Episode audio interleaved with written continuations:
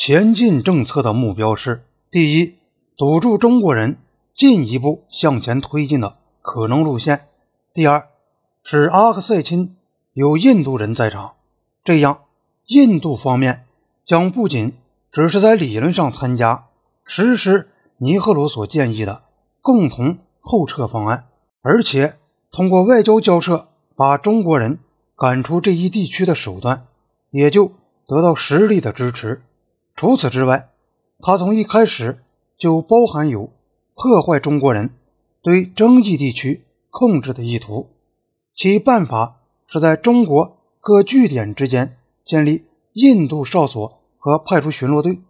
切断中国的供应线，最后迫使中国部队撤走。不过，上述这些目标都是在前进政策制定之后才出现的，而且。更多是属于原则的推论。前进政策的确是产生于印度别无其他途径可循的这个结论。新德里从来没有认真考虑过这个政策的全部含义。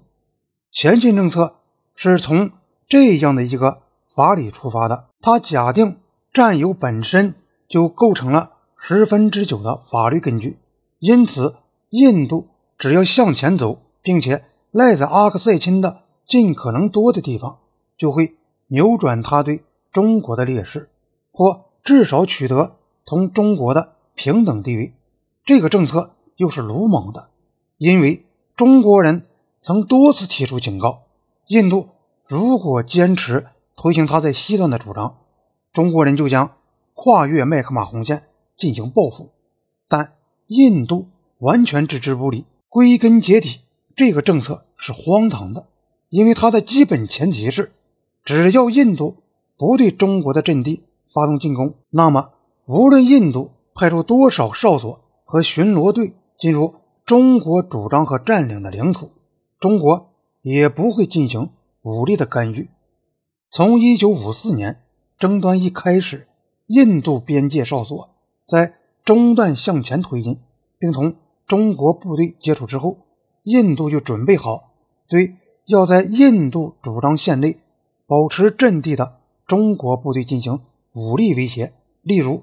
印度在一九五六年九月二十六日的照会中通知北京说，在印度主张的领土上，一旦发现中国武装人员，即将被认为是侵略行为，并将予以抵抗。一九五九年八月二十八日。印度警告中国说，印度边防部队将对越境者使用武力。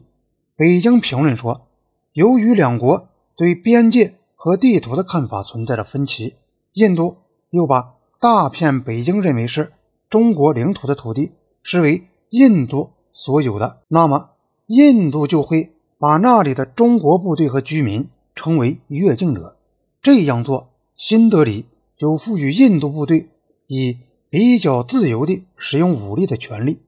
北京方面指出，郎酒和空哈山口事件的发生，正是这种全权委托的后果。但是，尼赫鲁和他的同僚们都绝对相信，中国人不会采取同样做法。当我们回想到印度曾经在郎酒和空哈山口事件中指控中国好战和侵略成性，那么。印度相信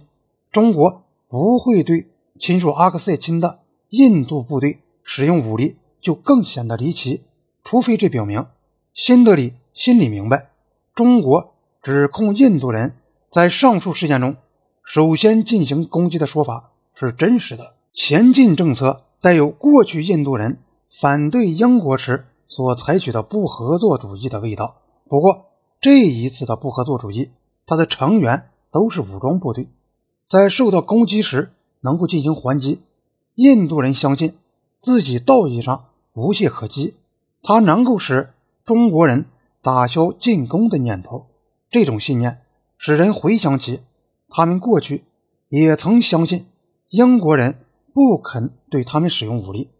否则就会自己遭殃的那对想法。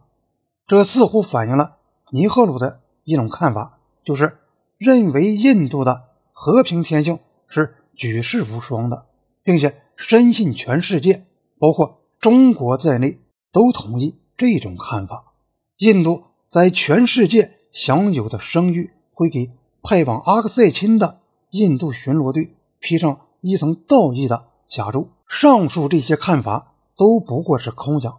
尤其荒唐的是，前进政策的目标之一是企图改变阿克塞钦的军事力量对比，使得印度能够用武力赶走中国人。尼赫鲁常常说：“我的整个灵魂对任何地方。”出现战争都有反感，但当他把这种圣徒式的情绪收起时，也能够对战争的前景采取相当实用主义的态度。